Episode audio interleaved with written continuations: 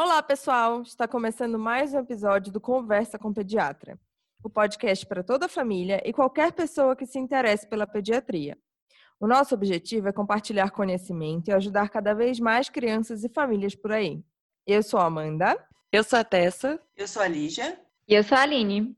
No episódio de hoje, nós vamos falar de um tema que toda família em algum momento vai passar, que é o desfraude.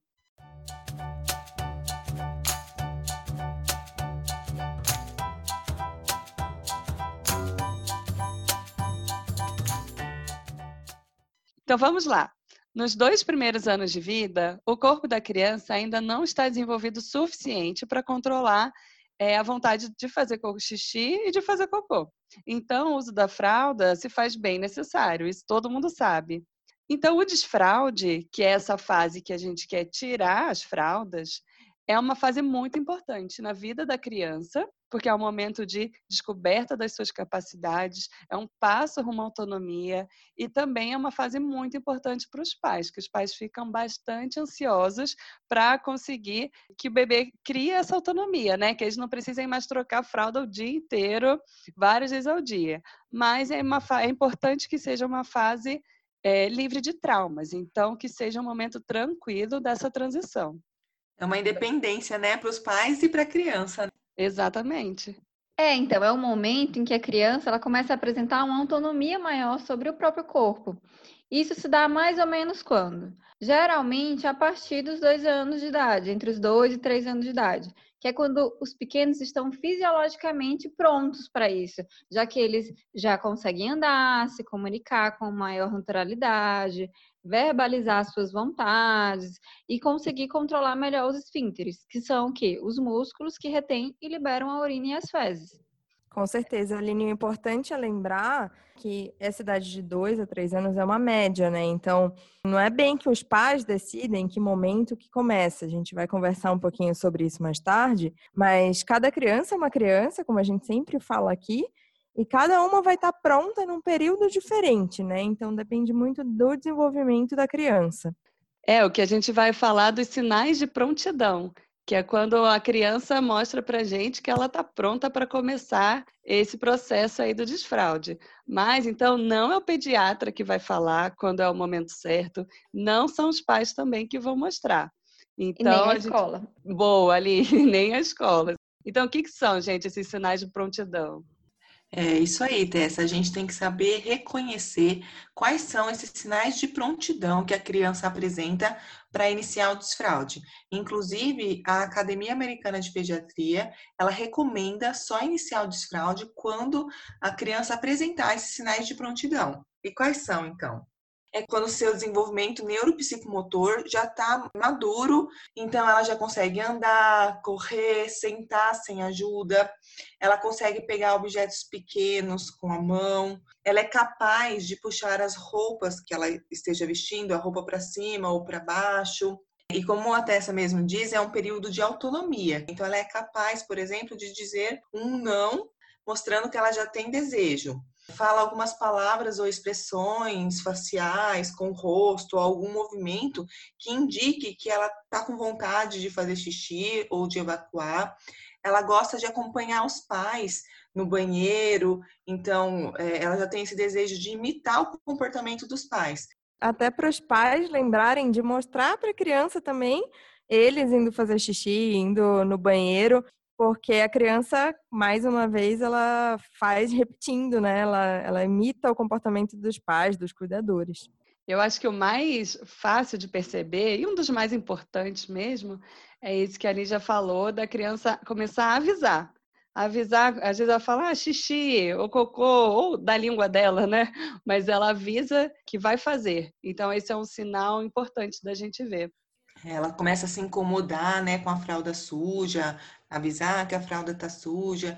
E uma coisa muito importante também é quando a criança consegue ficar fazendo uma mesma atividade por mais de cinco minutos. Então, parada, brincando com o mesmo objeto, é sinal que ela já tem a capacidade de se concentrar. Porque fazer xixi, cocô, para a gente agora é automático, mas no começo da vida nada mais é do que um momento de se concentrar e conseguir urinar e conseguir evacuar. Vocês lembram mais algum, gente, de sinais de prontidão? Tem que lembrar sempre que é quando a criança começa a ficar um tempinho seca durante o dia, né? Então, pelo menos umas duas horas seca, não é? Não dá para fazer enquanto a criança está fazendo xixi é, sem parar ainda de meia e meia hora, porque fica mais difícil esse desfraude. E é nesse momento que é interessante que os pais conversem com o seu pediatra, para o pediatra avaliar a criança e confirmar que há mesmo esses sinais de prontidão que são necessários para iniciar esse processo de desfraude. E daí esses pais vão ser orientados adequadamente de tudo que vai vir pela frente. E aí é nesse momento também que é interessante escolher a abordagem. No caso, se eles vão usar o penico ou o vaso redutor para a criança fazer as, as necessidades. E o que acontece muito, né, Aline, é da, da família procurar o pediatra quando já deu problema no desfraude quando não está conseguindo, está tendo dificuldade, e aí que vai até o pediatra para pedir ajuda. E o ideal é procurar antes, né? Para já fazer um desfraude bem orientado, direitinho, para ter maior chance de ter um sucesso. Isso mesmo, mesmo porque depois é mais difícil, mais trabalhoso ainda, né? Se começar direitinho, tudo acaba fluindo mais, mais fácil, né? Quando é mais difícil, acaba demorando mais, tem que voltar com a fralda, dar um tempo. Então, é, mesmo que a família esteja com mais pressa, é muito melhor você fazer uma coisa na hora certa, que vai dar certo, do que ter que fazer meio atropelado, voltar com a fralda e demora um pouco mais mesmo. Então, a Aline comentou aí de uma das coisas que tem que definir com o pediatra, se vai ser o pinico ou o vaso, né? Que a gente vai começar essa, esse processo do treinamento. O pinico, geralmente, a gente prefere, principalmente no início, porque a criança se sente mais segura. Tem a altura da criança, ela consegue apoiar o pé no chão, não fica naquela altura que a criança às vezes pode ficar com um pouco de medo e não tem a água no fundo, que também pode assustar um pouco. Não precisa de redutor, já é do tamanho certinho ali do bebê, além de poder ser deslocado. É legal que pode levar a criança para escolher junto, para ela conhecer, já ir se familiarizando, depois pode deixar ela mexer, sentar com roupa mesmo, e vai facilitando o início do processo. Mas tem crianças que também querem imitar os adultos. Como a gente falou, eles aprendem muito por imitação do comportamento dos pais ou do cuidador. Pode ser que com vaso seja mais fácil. Então a gente tem que tomar alguns cuidados. Também tem que manter o pé apoiado, comprar um banquinho, um apoio para a criança ficar com a perninha ali a 90 graus, para se sentir mais segura e mais confortável. Além disso, é importante ter um redutor, que é para a criança não cair ali no, no, vaso, né? Porque é muito grande. Então, esse redutor aí fica do tamanho certinho para ela. E tem até alguns redutores que, na verdade, já vem com uma escadinha, né? Que já serve, vem com um apoio para as crianças. Então, vem a criança sobe pela escadinha, já tem um redutor de assento e já é meio que tudo junto, só que não é tão fácil de transportar como é o pinico. Isso. Aí a família conversando com o pediatra e vendo a interação com a criança também consegue escolher aí a melhor opção. É, isso é muito legal porque a gente pega muito no consultório os pais reclamando que a criança fica sentada vários minutos no vaso sanitário e não consegue fazer xixi, não consegue fazer cocô.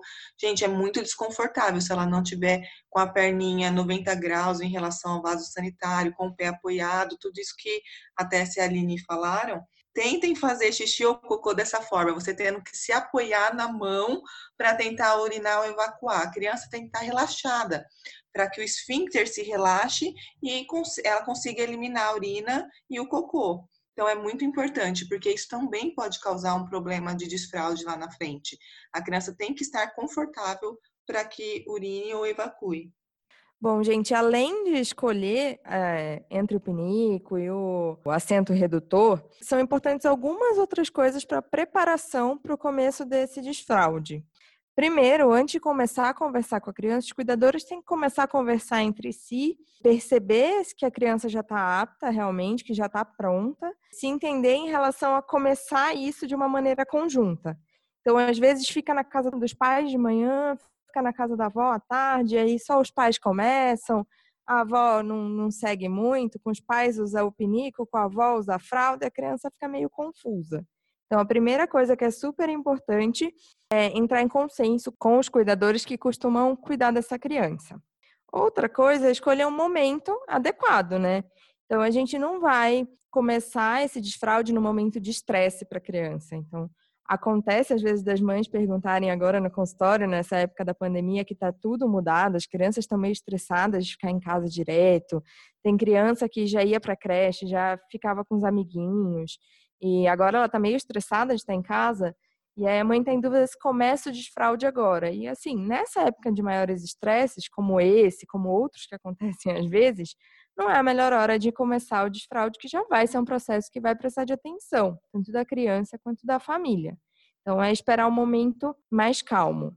Como a gente já falou também, começar a mostrar para a criança que os pais vão para o banheiro, mostrar para ela bastante, fazer aquela parte que a, que a Tessa até comentou, de deixar a criança, por exemplo, se for um pinico, poder usar o pinico com a roupa, é, aos poucos e apresentando o modo que foi escolhido para ela e apresentando aquele ambiente para ela. E conversar também com essa criança, que ela está ficando maiorzinha e que está amadurecendo, que, que não precisa mais usar a fralda. Então, e conversando mesmo para essa criança ir entendendo o que vai acontecer.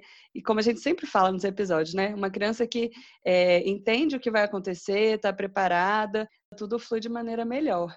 E uma dica legal também é talvez começar esse processo num fim de semana ou num feriado, que aí os pais vão estar em casa, mais tranquilos, né? Junto com a criança. Então vão poder estar ali de perto, ajudando a criança nesse processo. E é legal também, né, Tessa, falar que a gente precisa incentivar essa criança a sentar no pinico. E nada melhor do que criar uma rotina para que ela faça isso. Então, a criança acordou, antes de dormir, coloca ela sentada ali um pouquinho, antes dos lanches. Incentivar a criança a sentar ali para que isso vire uma rotina e ela se familiarize com o pinico ou com o vaso sanitário. Isso aí. Então vamos falar como é que a gente faz então? Como é que faz na prática o desfraude? Sim. Então, gente, a gente começa colocando a criança para sentar no pinico ou no vaso sanitário que tivesse sido escolhido, em horários estratégicos, digamos assim, que são, por exemplo, logo depois de acordar, após as refeições, antes de dormir. São momentos que normalmente teria, haveria aí uma evacuação ou da criança fazer xixi. É importante falar que é fundamental a parte do reforço positivo. Sempre elogiar essa criança, motivá-la quando ela acertar de sentar no pinico, conseguir fazer xixi ou cocô no pinico ou no vaso, mas nunca com bens materiais, nunca com guloseima, nunca por meio de recompensa. É ideal tornar esse momento o mais leve possível. Por exemplo, você pode fazer brincadeiras na hora, escolher uma música legal ou uma dancinha especial sempre que a criança acertar. Vale dar tchau pro cocô, vale levar o Capitão América ou o Hulk para o banheiro junto para ajudar a fazer o número um ou dois. É isso, é incentivar, mas fazer da forma mais leve possível. Nunca repreender também, nunca criticar ou tentar não perder a paciência, não brigar na hora que tiver algum escape, que vão acontecer. Nesse período... Mostrar para a criança que é comum, né? Que acontece mesmo, para ela não se sentir envergonhada, para ela não ficar triste, chateada demais se acontecer um escape. Isso mesmo. Por isso que tem que ser um momento de tranquilidade e que os pais tenham muita paciência. Com isso de saber que as perdas vão acontecer, justamente para na hora não ficar irritado e não acabar descontando na criança. Isso pode acabar fazendo ser um momento traumatizante, né? E a criança acaba ficando inibida, não se sentindo tranquila para sentar no vaso e fazer as necessidades. Os pais têm que ter em mente que é um processo lento e que pode demorar para se completar, né? Ele não vai acontecer de repente. Ah, é, ele costuma variar de seis meses até um ano, né?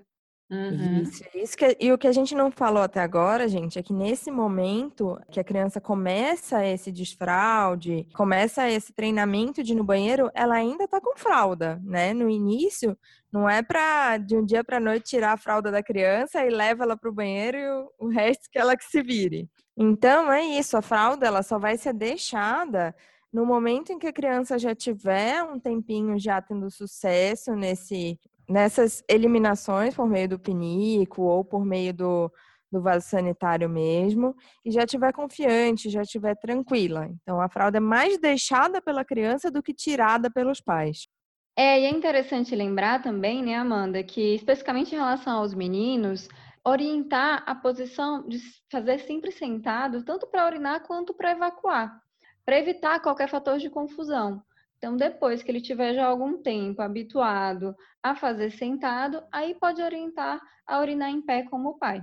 E em relação às meninas, também orientar bastante a parte da limpeza, da higiene dela, da região genital. Limpar sempre da parte de frente para trás, para evitar assim a contaminação da vagina com as fezes. Isso, eu acho que ainda falando em limpeza, dá para lembrar que sempre ensinando as crianças, mas que por um bom tempinho no início a criança precisa de supervisão ainda. Então a criança pode começar a se limpar, mas o adulto sempre tem que supervisionar e depois checar se está realmente limpo.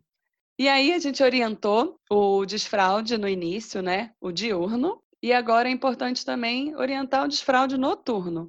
Esse geralmente vem depois mesmo, porque precisa de um desenvolvimento neurológico maior da criança. Então, o ideal é, quando for chegando mais à noite, mais próximo do horário de dormir, a gente já reduzir a ingesta hídrica, reduzir né, a água ou outro, outro líquido que a criança for beber, para ela não ficar com essa vontade de fazer xixi logo durante a noite.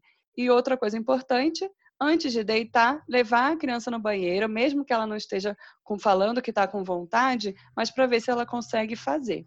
E quando acordar, também a primeira coisa, levar a criança no banheiro para ver se ela faz.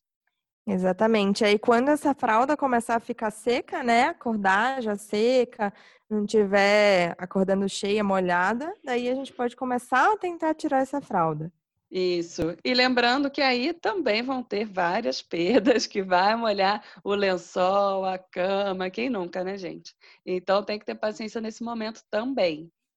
E o ideal desse processo de desfraude é que ele seja feito concomitantemente na escola, porque a maioria do tempo das crianças, né, então às vezes a maior parte da manhã, a maior parte da tarde, ou na maior parte da manhã e da tarde a criança passa na escola, é, é, importante que o desfraude seja feito concomitantemente na escola e na casa. Como a gente já havia falado, esse processo só deve ser iniciado quando a criança apresenta os sinais de prontidão. Então, ou seja, deve ser feito de uma forma tranquila e individualizada. Então, o desfraude coletivo na escola vai contra tudo que a gente está falando. Então, deve ser feito em conjunto com a escola e com a família, mas quem vai decidir esse momento de começar é a criança. Cada criança tem seu ritmo e o seu tempo. Cabe à escola e à família respeitar a maturidade de cada criança. Porque se essa maturidade não for respeitada, alguns problemas virão mais para frente. Então é muito comum as mães falarem: "Ai, doutora, fica segurando xixi na escola, não consegue fazer xixi na escola, não consegue fazer cocô na escola". Aí chega em casa, tem que colocar a fralda para a criança conseguir fazer cocô, tem que colocar a fralda para a criança conseguir fazer xixi.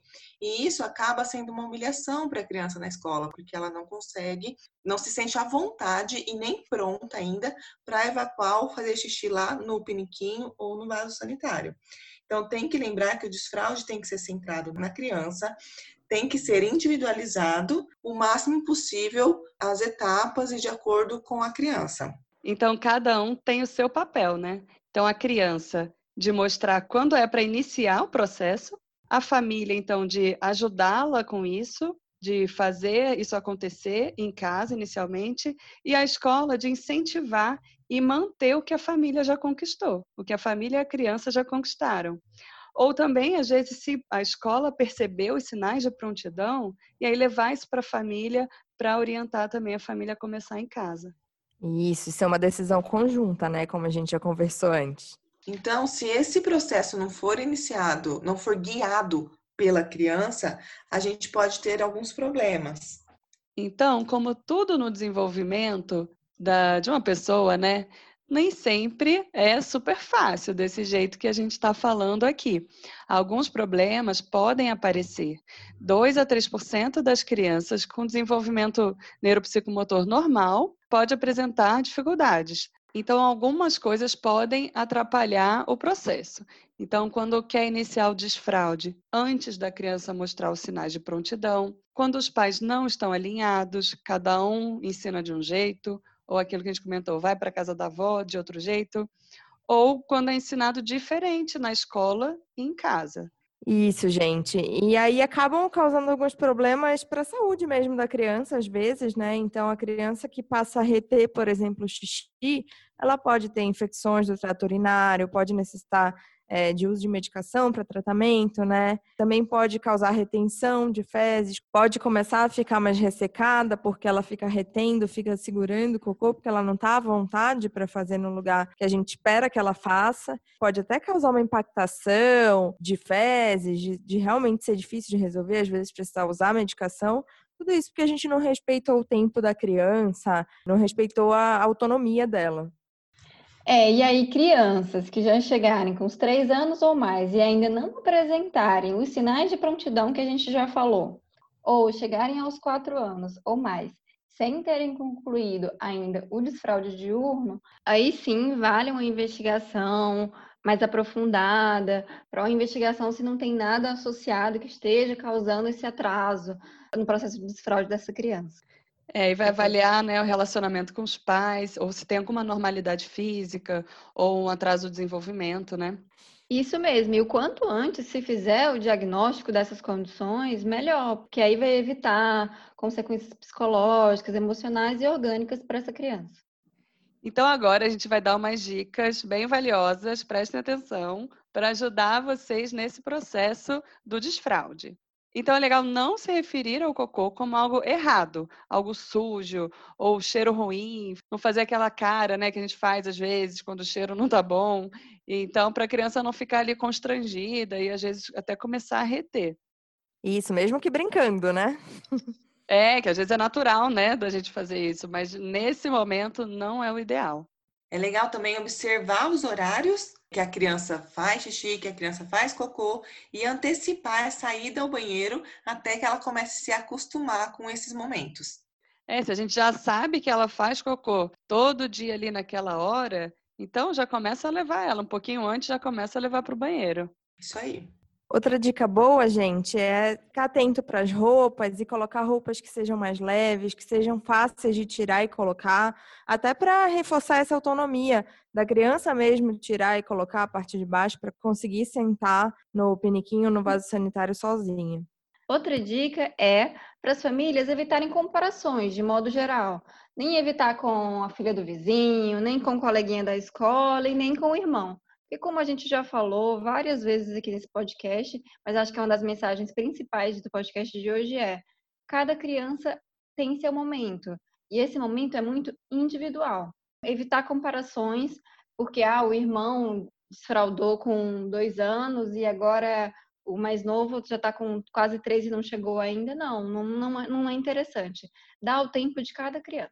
E também, Aline, não ouvir tantos conselhos de fora, né? Que acontece muito, a gente até comentou isso no podcast de amamentação, que sempre tem alguém para opinar, seja alguém da família ou um amigo que quer falar como é que foi com o filho dele, nem sempre vai servir para o seu filho. Então, vamos ter cuidado aí com as dicas que a gente está ouvindo. Outra coisa, gente, não manter essa criança sentada ali no vaso sanitário ou no pinico por mais de cinco minutos porque isso pode parecer que é uma punição e a criança vai associar como algo negativo. Isso, e outra dica também boa é que esse ambiente que está o pinico, o banheiro mesmo, que está o vaso sanitário, tem que ser ambientes agradáveis.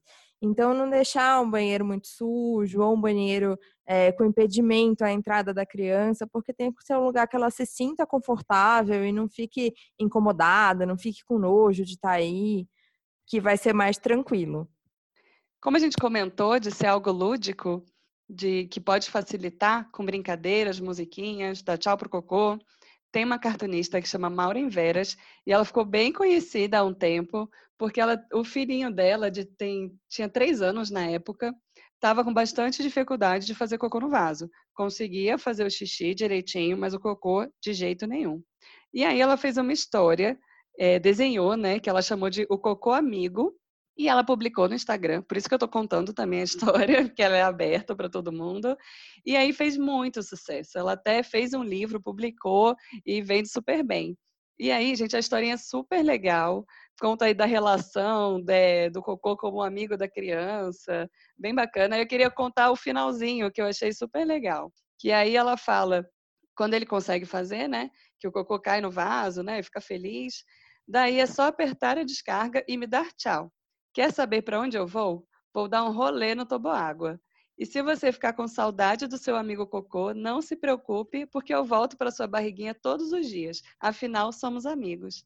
Então, achei legal essa relação de amizade né, com o cocô e de mostrar que vai voltar, que todo dia vai ter cocô de novo, ele não precisa se preocupar.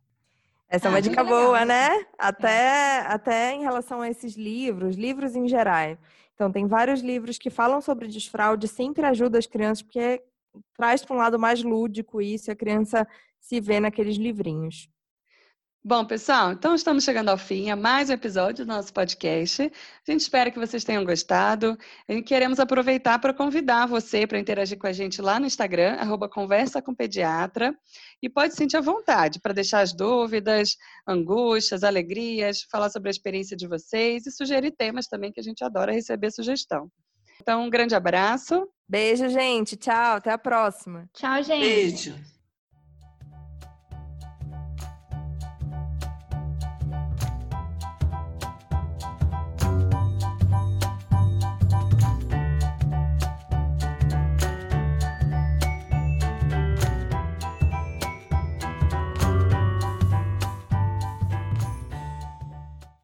Dois recados importantes.